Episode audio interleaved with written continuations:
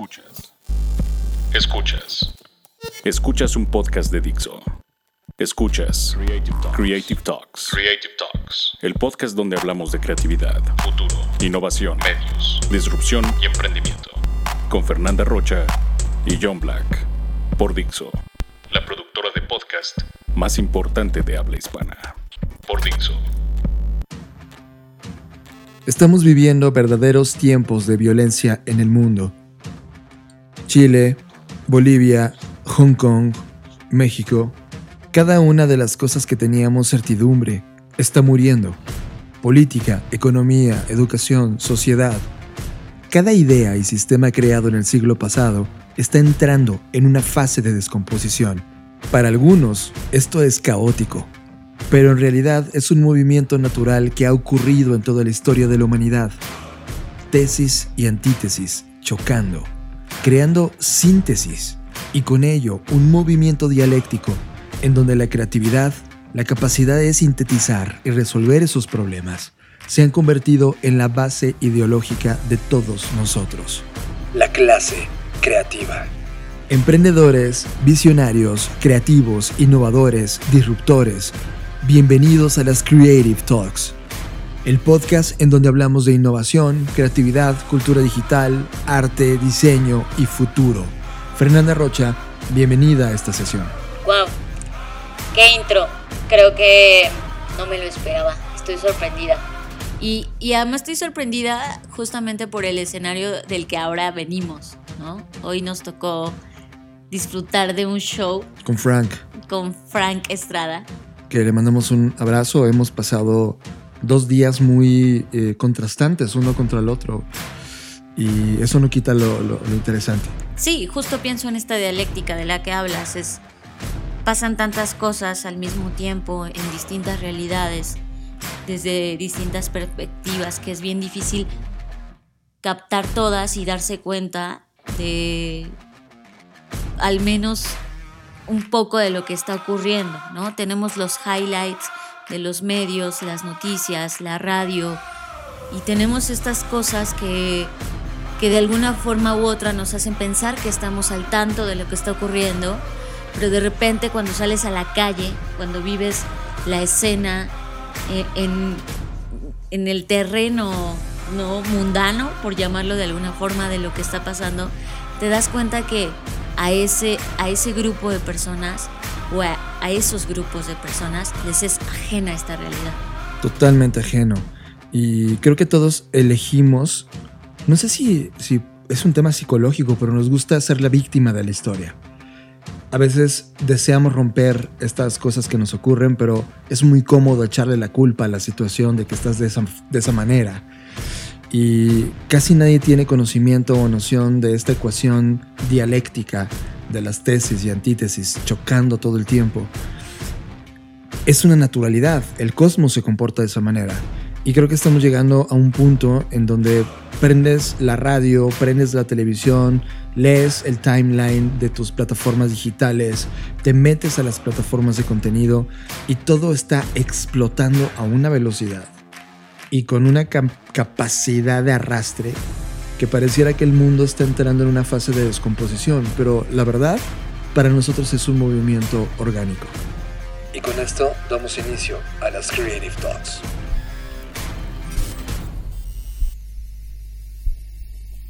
Las líneas del espacio y el tiempo colapsaron y ahora estás aquí. Bienvenidos humanos a este podcast que habla de tecnología, arte, diseño, creatividad, futuro, emprendimiento, contenido, cultura digital y cyberpunk. Bienvenidos a las Creative Talks Podcast, un podcast presentado por Blackbot, la compañía que diseña el futuro. Creative Talks es parte del movimiento global Creative World. Creative World. I try to convince people to slow down, slow down AI, to regulate AI. This was futile. I tried for years. Nobody listened. Nobody listened. Nobody listened. Desde que llegamos a la Ciudad de México, y esto ya tiene ocho meses, después de que nos habíamos alejado del caos de esta ciudad, una de las cosas que cambiaron en nuestro comportamiento de medios es que volvimos a aprender la radio. prácticamente no habíamos escuchado radio en tres o cuatro años. Y es que es inevitable, cuando estás en el tráfico moviéndote de una reunión a otra, sobre todo en las mañanas.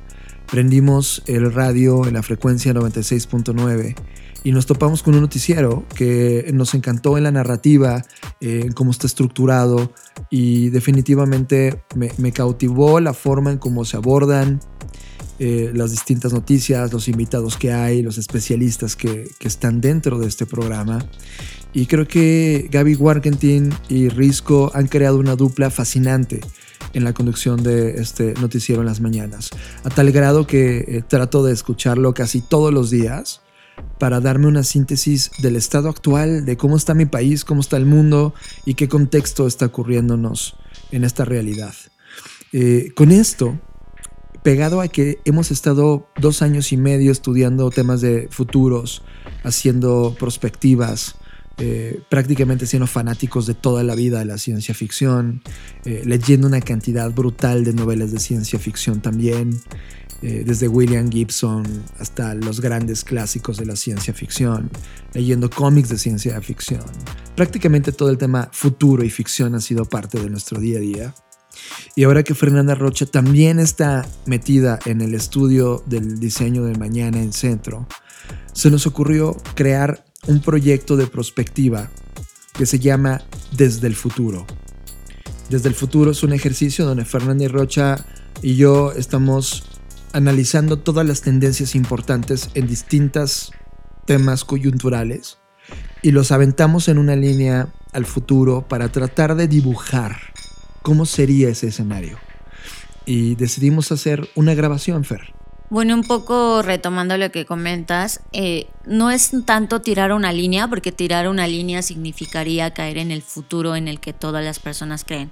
Y un poco la intención de este proyecto es justo desmitificar eso, es que comencemos a pensar en el futuro como un embudo más que como una línea y como una consecuencia de nuestras acciones más que como un destino al que todos estamos sometidos irremediablemente y no hay ninguna otra forma de evitarlo.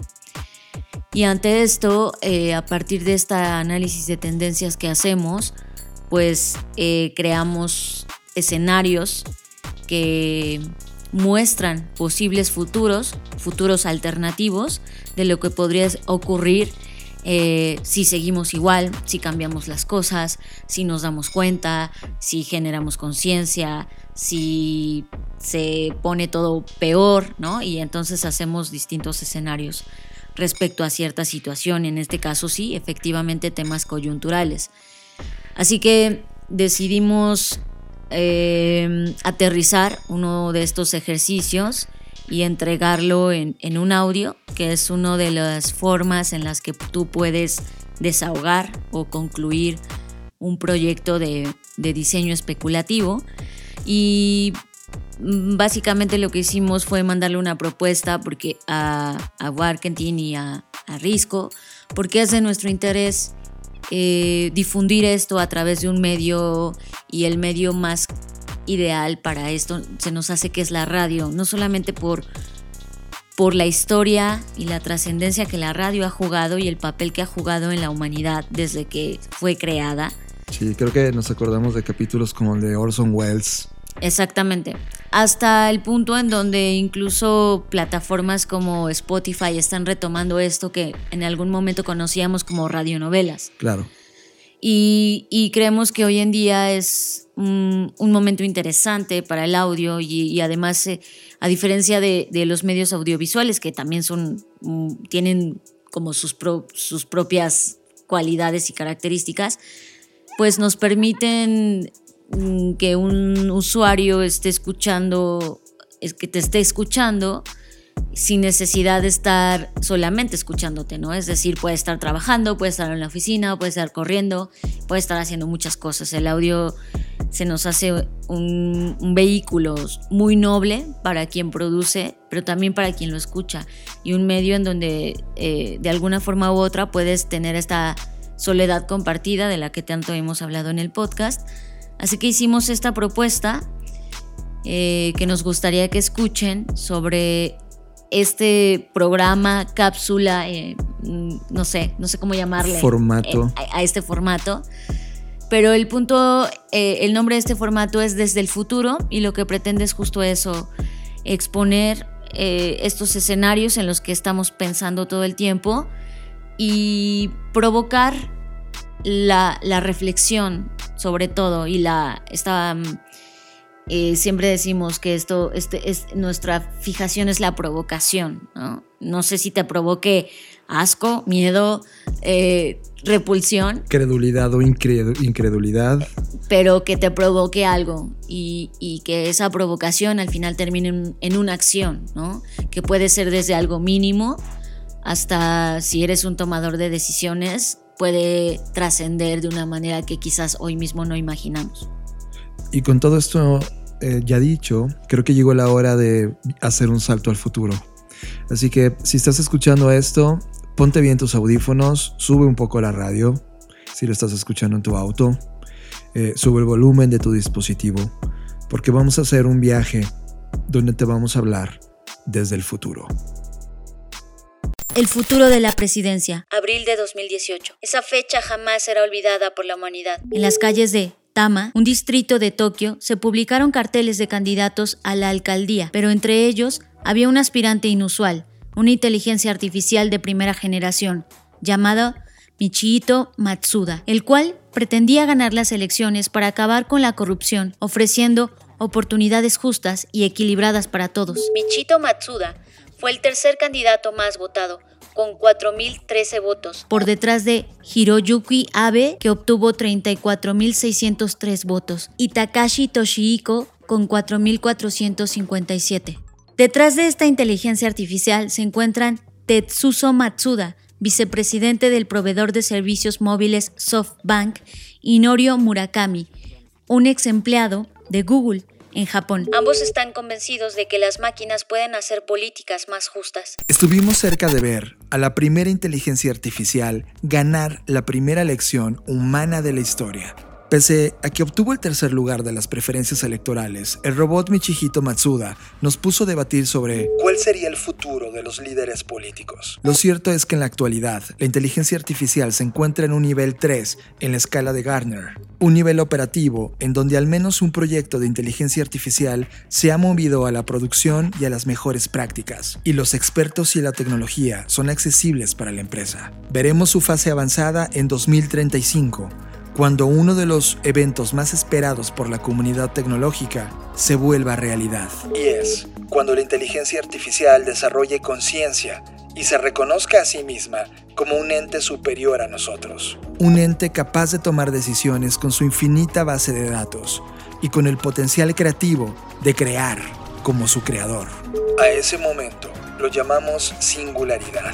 Muchos debates, regulaciones, prohibiciones y reglas se desarrollarán por los líderes políticos, económicos, sociales y religiosos, los cuales intentarán ponerles límites y reglas al juego que no logran entender y llegaron demasiado tarde. Lo que será un hecho es que uno de los escenarios probables es que en algún punto entre 2040 y 2050 una inteligencia artificial gobernará alguna provincia, distrito o estado-nación de la mano de un comité de expertos, especialistas y analistas humanos. Para evitar el rechazo social se tendrá que crear una antropomorfización de un ser humano pero en realidad solo será una fachada, ya que será el más complejo sistema informático que contendrá todos los datos de desempeño de un país y con esa base de datos los algoritmos decidirán las inversiones, los programas de desarrollo, los proyectos sociales, culturales, educativos, deportivos, infraestructura e inversión de un país, eliminando para siempre la corrupción humana, anteponiendo los objetivos de desarrollo humano, crecimiento, y cuidado del medio ambiente. Será un algoritmo de algoritmos, impulsado por la computación cuántica de tercera generación, una generación de inteligencia artificial asistida por seres humanos. Una inteligencia artificial en constante evolución que potenciará a la humanidad al siguiente nivel y permitirá por primera vez crear una relación entre la tecnología artificial y la raza humana. ¿Cómo reaccionará la clase política y sus partidos a esta eminente era de obsolescencia y analfabetismo tecnológico? ¿Cómo será la reacción de la Iglesia? ¿Cómo las universidades prepararán a una nueva generación de estudiantes con un contexto nunca antes visto en la historia de la humanidad? ¿Y tú? ¿Estás listo para tener a un presidente no humano? Estas preguntas las iremos contestando desde el futuro. Desde el futuro es un ejercicio académico y científico de prospectiva desarrollado por Blackbot, la compañía que diseña el futuro. La investigación, guion y producción corrieron por Blackbot. Todo el contenido está licenciado por Creative Commons.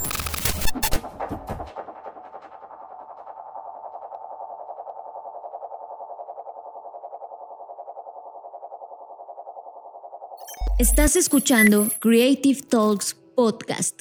Definitivamente, Fer, me encantan los viajes al futuro. Creo que es algo que, que me mueve, me, vibra y es, es tan intoxicantemente intelectual que me encanta, Fer. Abrimos este podcast hablando un poco de este proceso de tesis, antítesis, síntesis, que los que nos han conocido muy bien saben que hemos abrazado la dialéctica como una de estas metodologías creativas para abrazar el caos y poder a partir de ahí crear cosas nuevas. Creo que al mundo le está pasando lo mismo, Fer. Eh, por ahí enumeramos distintos momentos que está viviendo el planeta en distintas locaciones y una de estas locaciones es Bolivia. Este año, como algunos saben, yo viajé a Bolivia, en particular a la ciudad de Santa Cruz de la Sierra. Eh, es un país y una ciudad que a mí me sorprendió por el hambre que tienen por la innovación y la creatividad. Me invitaron a un evento llamado EXMA, que recorre distintas ciudades del mundo para hablar temas de marketing, innovación y negocios. Y ahí conocí a Daniela Vargas, una creativa, honesta y absolutamente apasionada mujer por su país, que me recibió con sus brazos abiertos. Dado los últimos acontecimientos ocurridos en Bolivia y la postura de nuestro país, México, respecto al tema, Daniela Vargas nos pidió poder contar una realidad que estaba ella viviendo, un pedazo de la historia que no está en los medios de comunicación masiva y que a nosotros nos parece absolutamente relevante poder abrir el espacio para poder entender qué está ocurriendo en Bolivia. Como muchos saben, estos días Bolivia ha sido el centro de noticias en todo el mundo. Hola a todos, mi nombre es Daniela Vargas y hoy voy a contarles de manera resumida qué pasó estos días en mi país.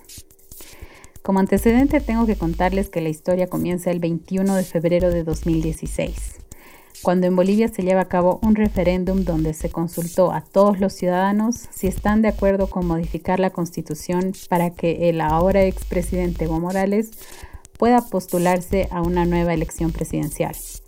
A lo cual los bolivianos respondimos que no, a pesar de ello, funcionarios del partido de gobierno se dieron el modo de hacer caso omiso a la voluntad del pueblo y habilitaron una nueva candidatura para el partido de Morales, el Movimiento al Socialismo. El 20 de octubre de este año, las elecciones presidenciales iniciaron ya con un candidato ilegítimo en la papeleta de votación. Ese día los bolivianos fuimos testigos de uno de los mayores fraudes electorales en la historia de nuestro país. Innumerables pruebas apuntaban a que los resultados que declaraban al señor Morales como ganador en primera vuelta habían sido torpe y descaradamente manipulados. Este atropello al voto ciudadano despertó en toda la población indignación y una insaciable sed por justicia, democracia y libertad. A partir de lo sucedido, entramos en lo que ahora los bolivianos denominamos 21 días de fe, un movimiento ciudadano sin precedentes mujeres y hombres, niños, jóvenes, adultos y personas de la tercera edad. Todos salieron a las calles de manera pacífica a realizar un paro cívico exigiendo el respeto al voto. Cabildos multitudinarios en todos los departamentos gritaban a voz en cuello, democracia sí, dictadura no. Cada día que pasaba nuestra bandera inundaba de color calles y plazas, pititas y llantitas fortalecían la resistencia ciudadana y en el aire se respiraba valentía y patriotismo. Lo que el pueblo boliviano logró en estos 21 días es algo que merece ser contado y todo el mundo tiene que conocer. Pero primero tiene que quedar claro que en Bolivia no hubo golpe de Estado. Fueron las acciones fraudulentas, tiranas y corruptas del señor Morales y su partido de gobierno las que lo llevaron a presentar su renuncia y buscar asilo en México. Aclarado eso, volvemos al análisis de esta hazaña boliviana, o lo que llamamos también el knockout ciudadano. Ustedes se preguntarán cómo, lograron, cómo logró la gente de un país derrocar un gobierno comunista. Pues alguien tiene que dar el primer paso. Y aquí fueron varios quienes lo hicieron. Por un lado, expresidentes, líderes cívicos y periodistas con la valentía tatuada en la frente pusieron un freno al gobierno de turno y convocaron a la ciudadanía a defender la democracia. Por otro lado, una sociedad que brilla por la fuerza y pasión de dos generaciones, millennials y centennials, actores clave de esta heroica batalla. Dos generaciones que sabemos se caracterizan por la manera en cómo exigen el respeto de sus derechos, defienden su lugar y cómo luchan por sus ideales. Ambas generaciones se complementaron y juntas se convirtieron en el motor que impulsó la lucha. No todo fue color de rosa, y aún no lo es. La carta del racismo y regionalismo que el partido de gobierno ha jugado tantas veces en estos 13 años había fracturado ya el sentimiento de hermandad entre compatriotas. Sin embargo, teníamos un objetivo en común y sabíamos que si no trabajábamos juntos no podríamos lograrlo. En este tiempo, movimientos afines al MAS, al partido de gobierno, fueron convocados para enfrentar al pueblo con actos reprochables de violencia y vandalismo. De hecho, lo siguen haciendo. Con mucho pesar tuvimos que lamentar la muerte de cuatro personas y centenares de heridos. Pero el sentimiento de unidad, fuerza y valor persistió en los bolivianos e incluso logró que la policía y las Fuerzas Armadas se unan a la defensa de la causa. Nuestras armas clave en esta defensa pacífica fueron la tecnología y las redes sociales. Un equipo independiente de ingenieros, que son héroes informáticos, a la cabeza de Edgar Villegas, fueron los encargados de documentar, descifrar y probar cómo se había realizado el fraude en el sistema de cómputo, el cual dio pie a que la Organización de Estados Americanos realice una auditoría que dio como resultado la comprobación del fraude y posterior recomendación para realizar un nuevo proceso electoral. A pesar de que el gobierno se encargaba de contar al mundo una versión de los hechos completamente falsa, las redes sociales se inundaron de protestas y contenido que mostraba el otro lado de la historia. El aporte de varios periodistas nacionales e internacionales contribuyeron en gran manera a que nuestra voz se escuche en todo el mundo. El pasado domingo, mismo día en que la OEA ratificaba la comprobación del fraude electoral, Evo Morales, su vicepresidente Álvaro García Linera y otros miembros de su partido presentaron sus renuncias. Y el expresidente aceptó el asilo político en México, dejando atrás un país aún convulsionado. Como él mismo lo expresó en Twitter el año 2016, quien se esconde o escapa es un delincuente confeso, no es un perseguido político. El día martes 12 de noviembre, aún con grupos de choque amedrentando a la población en diferentes ciudades, por sucesión constitucional asume la presidencia del Estado Janine Áñez, mientras esperamos la nueva convocatoria a elecciones en los próximos meses. Sin duda alguna, los retos que enfrentaremos a partir de ahora como país son muchos y serán complejos pero ahora los enfrentaremos como un país más unido y fuerte. Hay muchísimo más que se puede contar sobre lo que aprendimos y continuamos viviendo en Bolivia, pero mi objetivo ahora era transmitirles un breve resumen de lo que sucedió en mi país. Porque hay algo muy importante que aprendimos. Antes de opinar sobre lo que pasa en otro país, debemos conocer más a fondo sobre los hechos y todos los lados de la historia. La nuestra continúa en desarrollo. Así que los invito a que puedan seguir conociendo más sobre lo que sigue pasando en las redes y si quieren continuar la conversación conmigo, también pueden encontrarme en Facebook y en LinkedIn como Dani Vargas Navia. Y bueno, les agradezco mucho la oportunidad, el espacio y el tiempo que se dieron para escucharme. Hasta pronto. Estás escuchando Creative Talks Podcast. Y ahora vamos a platicar de otras de las latitudes en donde también está ocurriendo un fenómeno interesante en términos naturales, que es en Venecia. Allá se encuentra Juan Carlos Baumgartner, que es CEO de Space, que es una firma de arquitectura y desde mi punto de vista la más importante de México, el cual está ahora mismo en un viaje educativo y de exploración en Venecia y le ha tocado vivir todas estas cosas que están y que estamos viendo en los medios de comunicación sobre esta inundación en Venecia. Pues creo que más que un tema natural, mm, es un tema provocado por nosotros los seres humanos, ¿no? Sería natural en el sentido de si pensamos que Venecia estuviera deshabitada y solo fuera un pedazo de tierra. Sin embargo, ya muchos estudios eh, apuntan a que Venecia es uno de las ciudades que posiblemente van a desaparecer si es que seguimos con este descongelamiento de los polos y el incremento de los fenómenos naturales como la lluvia, las inundaciones, etc.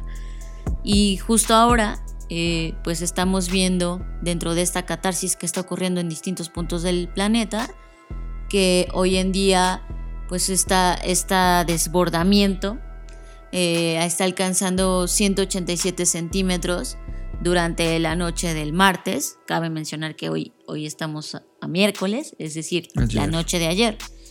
Y pues uno de los principales como lugares que son reconocidos a nivel global es el vestíbulo de la Basílica de San Marcos, que es donde eh, veíamos estas imágenes en Twitter sobre todo de, lo que estaba ocurriendo en ese momento. Nos alertó porque el gobernador de la región hablaba de una devastación apocalíptica, ¿no? Y es como la, forma en como los medios de repente, y me sumo, exageramos respecto a la descripción de algún tema en particular o de algún acontecimiento que está ocurriéndonos. Pero lo cierto es que todas estas conversaciones que tenemos fuera de este podcast, con la gente que conocemos, con la gente con la que convivimos todos los días, de repente se quedan en conversaciones increíbles que por no tener una grabadora en ese instante, no hay manera de duplicarlas, replicarlas, transmitirlas. Así que le pedimos a Juan Carlos, que él está en este momento en Venecia, que nos platicara un poco de la perspectiva de lo que está viendo y cómo a través de su voz y sus ojos podemos viajar con él para poder entender este fenómeno que está ocurriendo en Venecia. Hola, soy Juan Carlos Baumgartner. Eh, estoy en Venecia eh, por temas de educación y bueno, me tocó este, estos eventos de la marea alta, como le llaman. Eh, hoy las escuelas y muchísimos comercios están cerrados. Y es interesante el fenómeno porque eh, al turismo y al turista este, se volvió una especie de, de, parque de diversiones que ya lo era Venecia, pero ahora es un parque de diversiones acuático. Eh, vemos turistas por todos lados este, con botas, eh, viviendo una experiencia posiblemente única. Eh, desafortunadamente creo que se va a ir repitiendo cada vez más. pero también por otro lado leía a López Dóriga en la mañana que decía que esto era este, de una inundación con niveles apocalípticos y la verdad es que la sensación que me da de estar aquí es que la mayoría de la gente está mucho más acostumbrada a esto de lo que se ve en las noticias y si no pones estos, estos titulares, pues seguramente este, no vendes. Lo que creo que, que, cabe destacar es que está sucediendo algo en el mundo que no hemos querido afrontar y esto es una consecuencia del cambio climático. Definitivamente es la inundación más grave que ha habido en, décadas y, no creo que sea una casualidad eh, que esté sucediendo. Creo que definitivamente tiene que ver con, con, el cambio climático y con la poca atención que le estamos poniendo en el mundo. Pero por otro lado, bueno, este, da mucho que pensar, ¿no? esta ciudad, este, como lo comentaba, es una ciudad llena de turistas y, y es interesante ver cómo, cómo, nada detiene a los turistas, ¿no? Y creo que también esto se conecta al final con esta poca preocupación que hemos tenido por el medio ambiente, ¿no? Este, veo a pocos turistas eh, deteniéndose a pensar por qué está sucediendo esto y qué pasa. Y al contrario, veo estas olas de turistas en los que este, la, emoción de sacarse la selfie en la plaza inundada es, es mayor que, que, cualquier otra cosa. Y veo a estos turistas este, divirtiéndose y disfrutando este nuevo parque de atracciones acuático y, que posiblemente son los mismos eh, eh, que han ido generando el cambio climático, ¿no? Y ahora este, disfrutan las consecuencias del cambio climático, ¿no? Es el, el este, es paradójico ¿no? Eh, que, estén disfrutando cómo nos estamos acabando el, planeta. Pero es sumamente interesante ver cómo las distintas reacciones. Y los locales, eh, a los dueños de las tiendas y a los dueños de los restaurantes eh, sin, sin verlos como preocupadísimos ni deprimidos por por el daño que esto ha hecho, ya los ves como, como acostumbrados un poco a, este tema como cotidiano.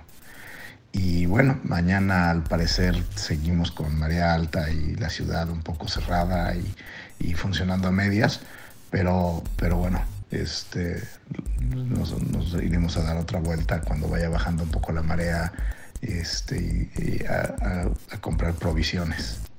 Gracias, saludos. Estás escuchando Creative Talks Podcast. Y para terminar este viaje de distintas latitudes, hace tres podcasts platicábamos de un evento muy importante que estaba ocurriendo en México, que es el Singularity University, que el evento es Singularity U, que es un evento donde se, se convocan a las mentes creativas y más innovadoras del planeta para discutir temas de futuro, temas de innovación, temas de educación, eh, robótica, inteligencia artificial, biotecnología, nanotecnología, blockchain, etcétera. Todos los temas que están moviendo a lo que será el mundo en los siguientes años. Y nos encantó porque comenzamos a recibir en el WhatsApp de Blackbot y de este show distintos mensajes de Gilberto Telles que viajó al lugar y prácticamente se convirtió en, uno de nuestros reporteros de guerra en el lugar y nos transmitió una cantidad de síntesis que él estuvo viendo a lo largo del evento.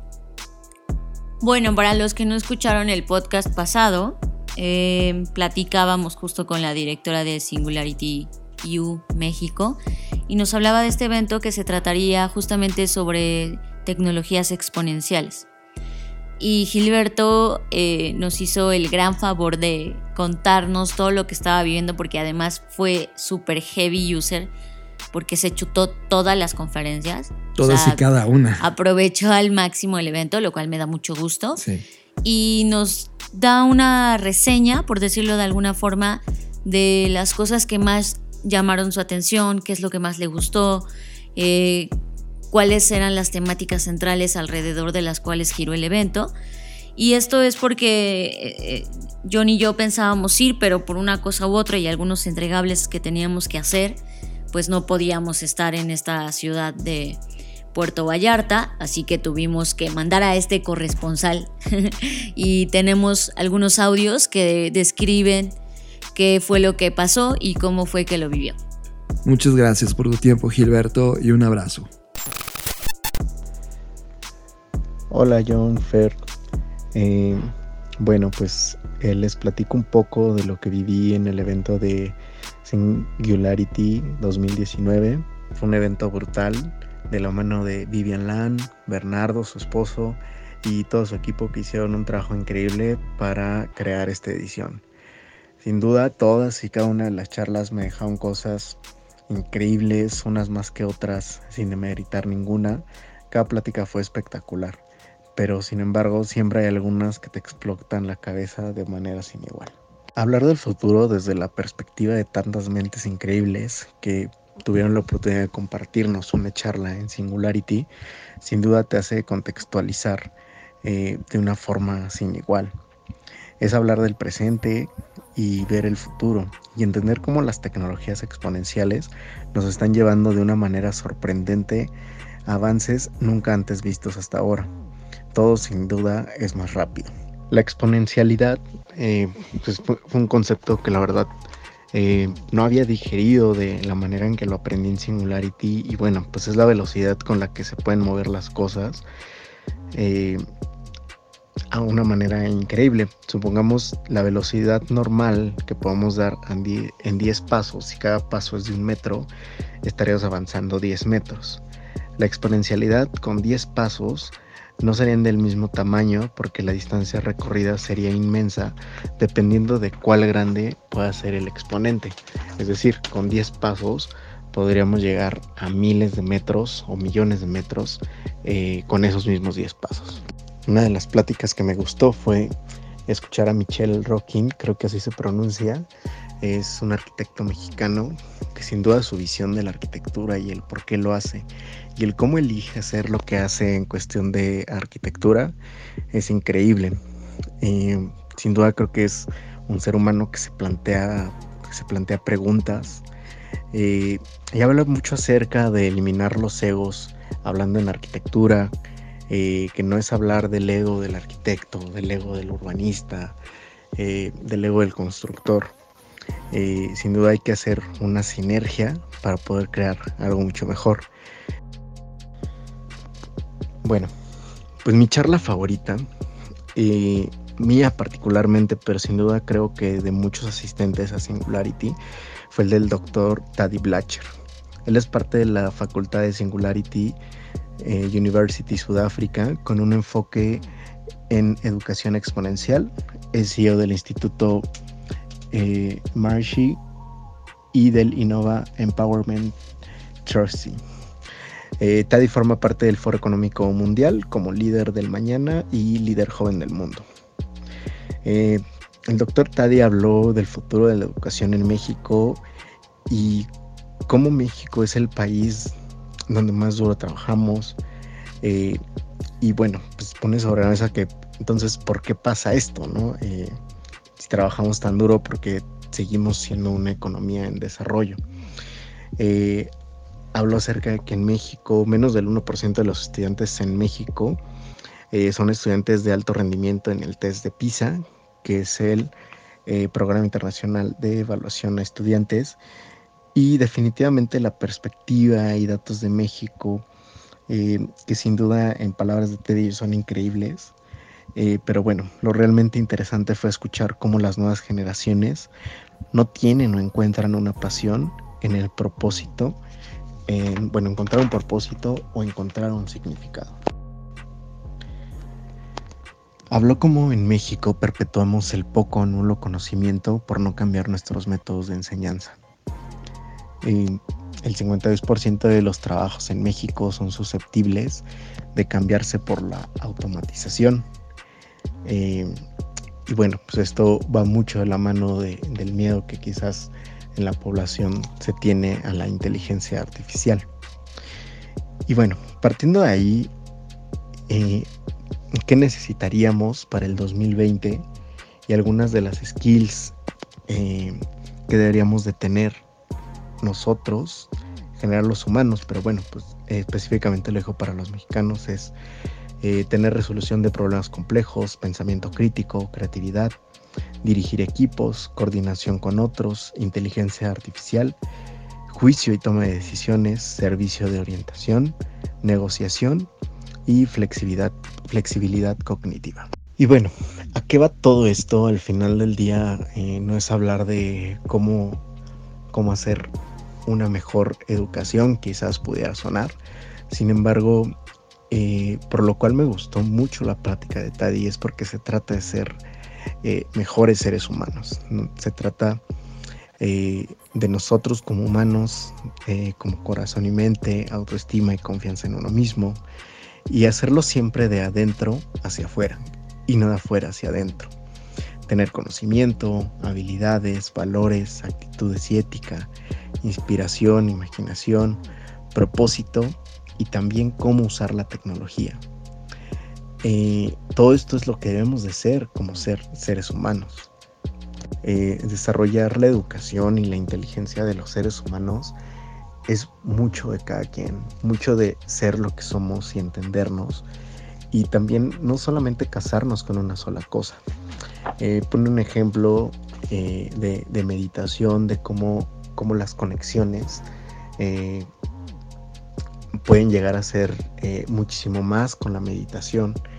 Y quizás todo esto de la alimentación, el ejercicio, el estudiar, el meditar, eh, pues pudiera sonar a que no sirve o que es una cosa que no es para educación. Sin embargo, yo me quedo mucho con, esta parte que hay que desarrollarnos a nosotros mismos como seres humanos para poder eh, estar en un constante aprendizaje. Al final Tadi pone algunos puntos de cómo México puede obtener eh, más de sus humanos, ¿no? O cómo podemos ser mejores personas nosotros como mexicanos y bueno, pues sin modernizar el sistema educativo basado en competencias multidimensionales y metacognitivas. Es un punto. Segundo punto, construir más cultura empresarial a través del desarrollo de una mentalidad empresarial desde muy jóvenes, ¿no? O sea, justo cambiar con mucho el, mindset, el mindset, perdón, de estar eh, generando, ¿no? Y no solamente a lo que se tiene acostumbrado actualmente como fuerza laboral utilizar la innovación y colaboración para resolver problemas, eh, procesos de aprendizaje, desarrollo humano, reducir costos. Entonces, sin duda, tras la, la innovación es una parte muy importante. Introducir nuevas habilidades a los jóvenes y volver a entrenar el lado creativo eh, de la tecnología para adultos a, a, una edad más temprana. ¿no? Al final del día es seguir, ¿no? La creatividad y la tecnología creo que son dos componentes que se pueden llevar muy bien, pero no hay que dejar de aprenderlas y hay que enseñarlas desde más jóvenes, sin duda. Educación más holística, desarrollar todo el potencial y la multidimensionalidad del cerebro desde muy jóvenes, ¿no? Y no olvidar como esta parte humana, que no solo son datos, no es la clásica educación que hemos recibido por, por cientos de, de años.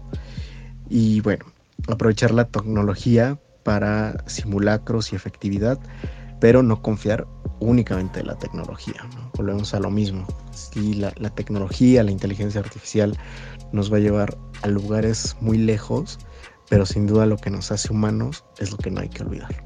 Entonces, eh, me gustó mucho, mucho por eso. Al final del día creo que es regresar un poco a lo básico y es estar bien con nosotros mismos si queremos ser mejores seres humanos y construir un mejor mundo en el futuro. Estás procesando Creative Talks Podcast. Una de las preguntas más importantes de la humanidad es, ¿qué sigue en el futuro? ¿Qué sigue en el futuro? Durante siglos, Pensadores, científicos, filósofos, escritores de ciencia ficción, analistas sociales y sabios han intentado imaginarlo, escribirlo, plasmarlo y compartirlo. En Blackbot hemos estado estudiándolo por años. Hemos creado narrativas, prospección, creado historias de futuro, intentando crear una metodología científica que nos permita entenderlo. Y ahora queremos hacerte una pregunta. ¿Qué harías? ¿Qué harías? si podemos mostrarte el futuro antes que nadie? Pues eso es lo que haremos. FBS Future Business and Strategy. Próximamente. Prepárate para diseñar el futuro. FBS Future Business and Strategy. Libros. Somos adictos a los libros y te traemos la reseña de lo que estamos leyendo actualmente. Libros es presentado por Katana, el primer Creative Planner para mentes creativas. Para los que ya llevan rato escuchando las Creative Talks, sabrán, porque ya lo he dicho en repetidas ocasiones, que soy como una fanática de las metodologías. Me encanta porque me parece un gran ejercicio de síntesis, de procedimientos que le sirven al resto como pautas o guías para llevar a cabo ciertas acciones, cumplir ciertas metas, eh, no sé, eh, llegar a ciertos objetivos, etcétera, ¿no? Eh, y como ya John se ha cansado de repetir lo que creo que lo presume más que yo, estoy ahora mismo estudiando una especialidad en diseño del mañana. Y esta especialidad, pues prácticamente este tema de diseño del mañana, aunque se escucha como que muy rimbombante, pues se sintetiza en, en estudios del futuro que básicamente es prospectiva, ¿no? Es tener esta capacidad de anticiparse a lo que viene y a distintos futuros, distintos escenarios, y eso es aplicable a tu vida personal, a tu compañía, a tu vida profesional, etc.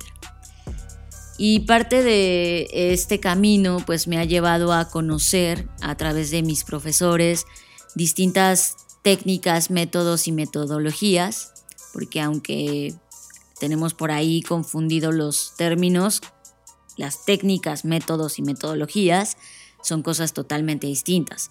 Por eso a mí me da mucha risa cuando veo que cualquiera de mis colegas dice que ya creó una metodología, es como, no morro, no tienes ni idea de qué es crear una metodología, pero está bien, no nos vamos a meter en ese tema. El punto es que eh, hay una compañía que se llama eh, Situation Lab, que justamente tiene esta intención de crear y ayudar a crear a las personas futuros alternativos, eh, pues para tener más y mejores soluciones ante el presente que vivimos hoy, con miras hacia, futuros em, pues más equitativos, más justos, más colaborativos y, en síntesis que sean futuros mejores para, todos, ¿no? para la comunidad. comunidad.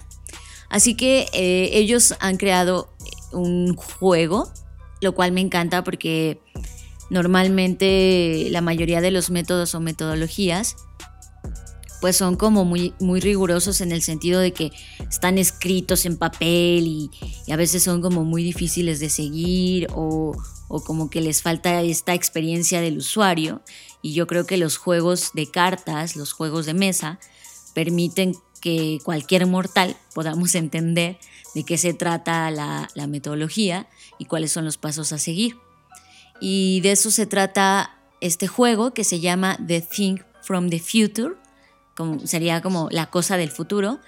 Y este juego fue galardonado porque es un juego de creatividad o de imaginación que desafía o empuja a los jugadores a descubrir y describir de manera colaborativa y al mismo tiempo competitiva objetos del futuro, de futuros alternativos. Es decir, estas cartas te ayudan a que un grupo de personas o incluso tú mismo puedas eh, eh, crear un objeto del futuro de una manera muy sencilla y que de alguna forma u otra te familiarices con el lenguaje de la perspectiva y con lo que significa pensar en futuros alternativos. Así que eh, ha sido tan exitoso este juego, además de galardonado, como ya lo comentábamos, que esta es su segunda edición. Y bueno, pues eh, como me encanta a mí, pues me aventuré a, pedir uno. Y me ocurrió algo bien chistoso porque cuando hice el pedido, ellos justo estaban cambiando o actualizando su sitio web. Así que mi pedido se perdió en el limbo porque actualizaron su sitio, actualizaron las URLs, entonces para ellos la URL ya no existía, pero de alguna forma u otra yo la encontré. Porque eso sí, si yo fuera casa recompensas ya sería millonaria. O sea, a mí ponme a buscar algo y lo encuentro. Entonces encontré el link, compré el juego y para ellos yo nunca lo compré porque para ellos esos links ya no existían. Entonces pasó tiempo y como que yo ya me empecé a agobiar de, bueno, pues ya pasó un tiempo considerable, entiendo que están en otro país, pero pues tampoco es como que estén en China. Y les escribí así como de, ah, oigan, perdón, es que compré este juego, etc. Y no me pelaban, entonces dije, híjole, estos morros como que no me hacen caso hasta que un día me contestaron de, no, perdón, mil disculpas, es que nuestro mail se cayó, nuestro sitio se cayó, no habíamos encontrado las ligas, etc. Y me dijeron, te tenemos una mala noticia, el juego que tú pediste ya no existe. Y yo, ¿qué? Pero ya no existe porque está sufriendo una actualización, es decir, vamos a hacer una segunda edición. ¿Estás dispuesta a comprar la segunda edición? Y yo dije, por supuesto que sí, o sea, siempre las segundas ediciones, digo, las primeras ediciones son preciadas porque es la primera y dices, wow, tengo el primer coso de esto. Pero la segunda edición me parece que, siempre es como la mejora del proyecto original y, también me parece como un objeto de deseo. Entonces les dije, sí, por supuesto, mándame la segunda edición o la que tengas. O sea, el chiste es que yo lo tenga, porque estas cartas están disponibles para descarga en línea. De hecho, vamos a dejar las ligas para que ustedes los puedan obtener. Cualquiera puede jugar este juego, tiene reglas muy básicas. Y...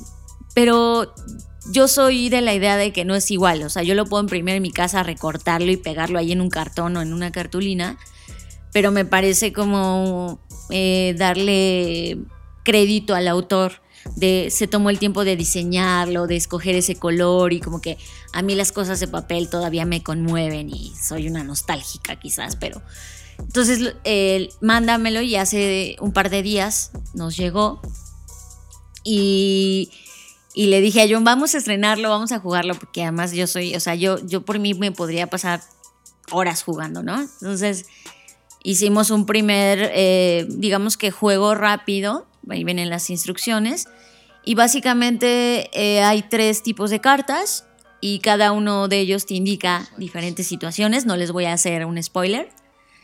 Y a partir de esos tres tipos de cartas, en el caso de que estén jugando pocas personas, pues con esas tres cartas tú puedes crear una, un objeto del futuro y salen ideas muy buenas. Para mí es un poco un híbrido entre lo que IDEO hizo con sus cartas estas que te ayudaban a, idear cosas, porque cabe mencionar que odiamos la lluvia de ideas, o sea, las lluvias de ideas nos parecen como un ejercicio no tan productivo. y, la razón es porque hagan una referencia a su pasado. Cuando les dicen, hagamos lluvias de ideas, ¿qué ocurre? Es como, solo hay un par de niños genios en un grupo de 10 o solamente hay uno. Y a veces ninguno. Y todos solamente tiran ideas obvias.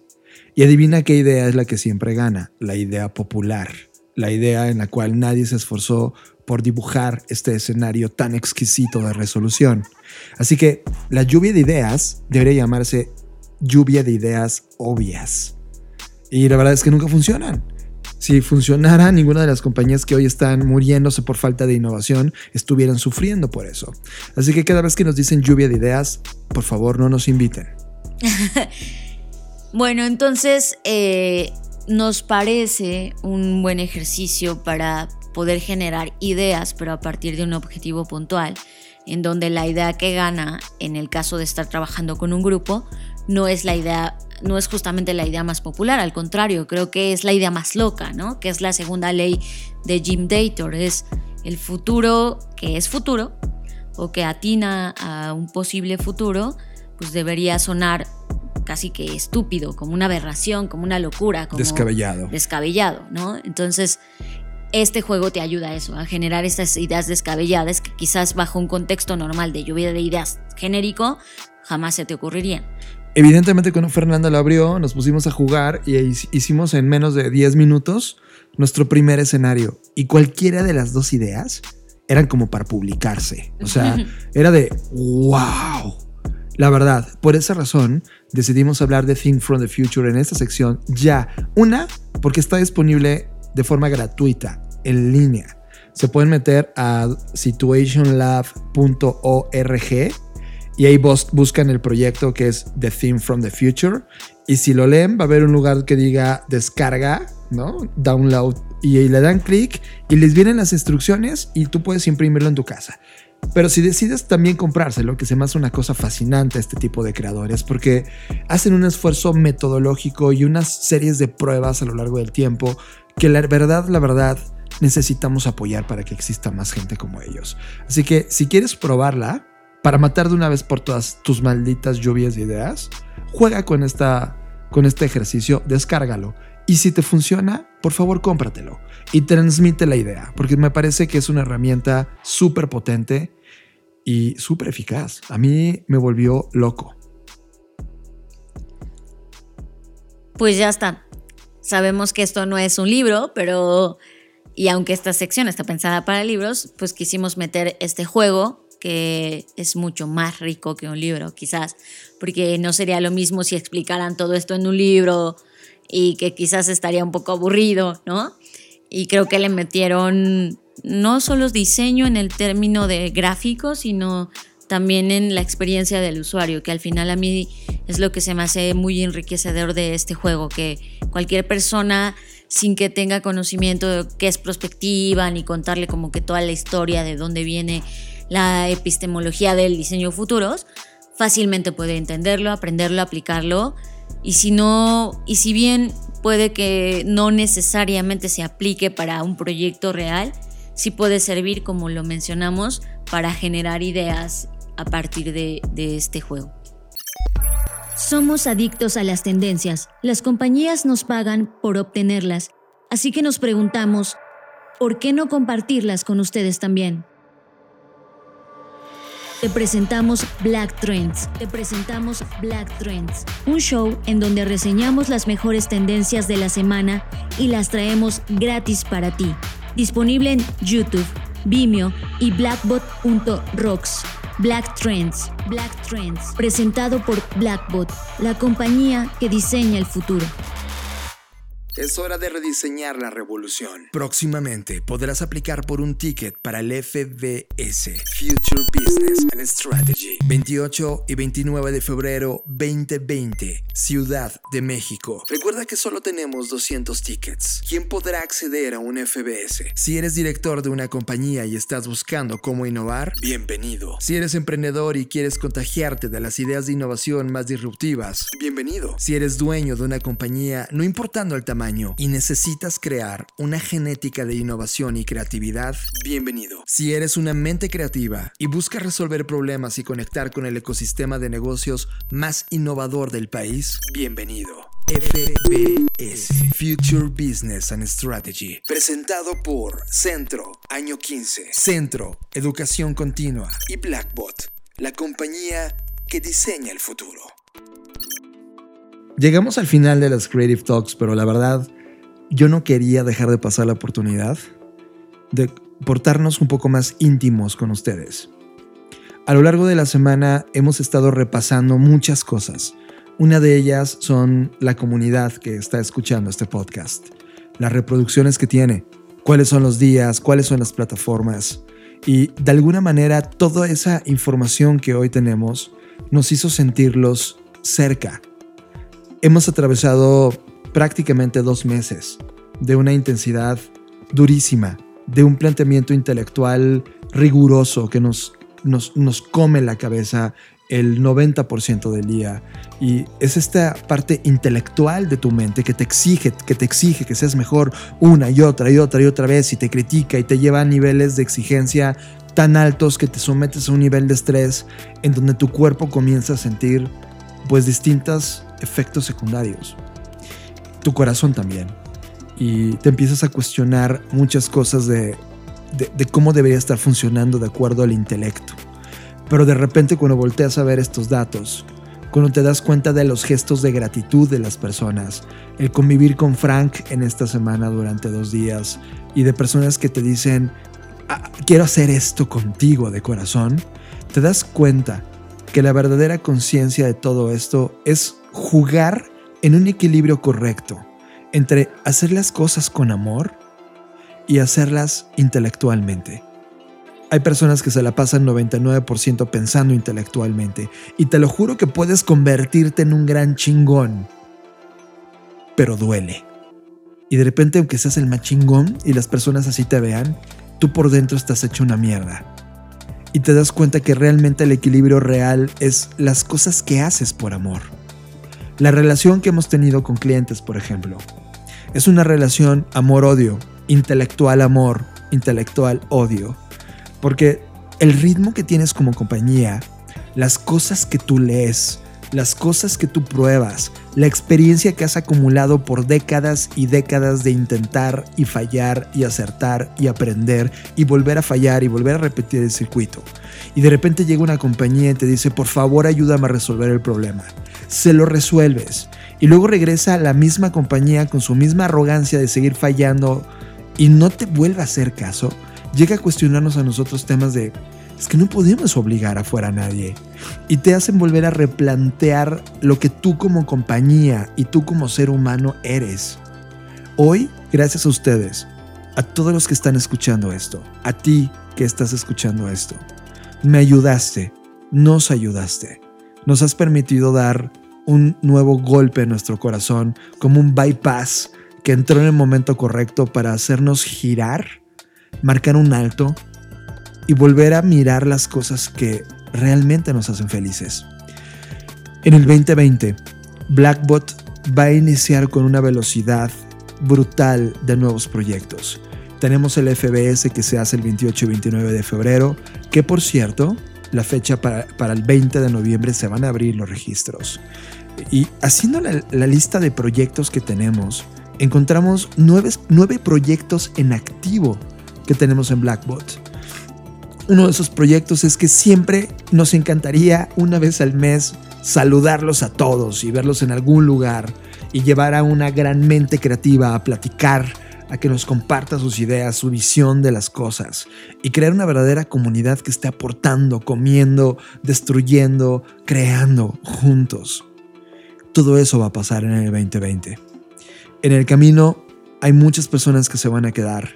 En el camino encontraremos nuevas personas también que van a querer colaborar con nosotros. Gracias si eres una de esas personas. Y gracias por estar con nosotros en todo este tiempo, en esta línea que ha sido maravillosa, dolorosa, de un crecimiento espectacular en términos de los seres humanos que somos. Y yo no quería dejar de aprovechar esta despedida de show en este capítulo en particular, porque luego la gente piensa que nos despedimos ya como, güey, ya para siempre se han despedido y le mandan mensajes a sus amigos de que esta fue la última edición del podcast. No es el caso, sino todo lo contrario. Es un gracias. En unas seis horas, siete horas estaremos abordando un avión rumbo a Oaxaca, yendo a, a uno de los congresos. Ustedes ya escucharon esto en capítulos anteriores con Rafa Sid y Fusiona, que es quizá el evento más importante de toda la región sur de la República. Ya nos dijeron que es sur-oeste. Sí, aunque también ellos dicen que son sureste. Yo digo región sur del país. Y es un esfuerzo brutal de, de, Rafa y su equipo por traer a las mentes y vaya mentes las que van a estar ahí.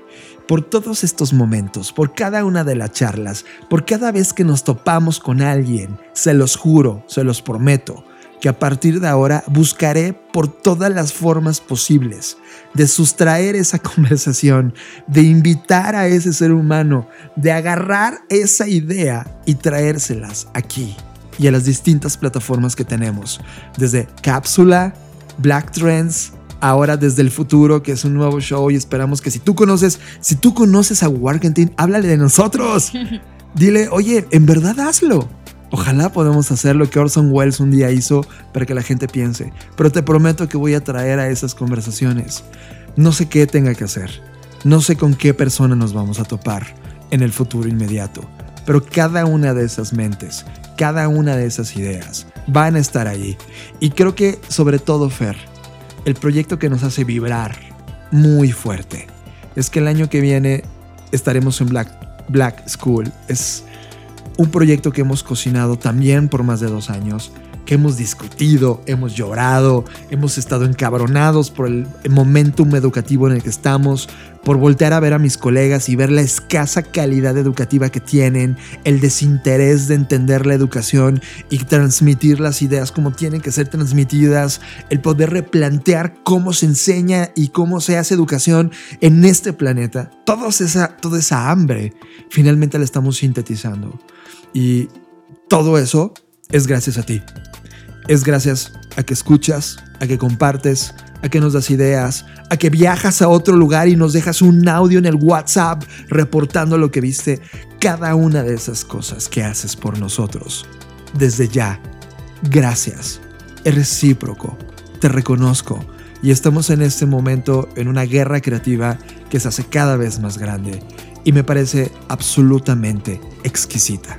Lo único que tengo que agregar ante todo esto que ya comentaste, que creo que ya lo dijiste todo, es eh, que sí, justamente este combustible que nos da, que nos dan ustedes al escucharnos, al suscribirse, al darle like, etcétera, etcétera, nos permite no solamente hacer estos proyectos que John ya comentó, sino otros tantos que estamos eh, averiguando, analizando cómo sacarlos a flote, cómo sacarlos adelante.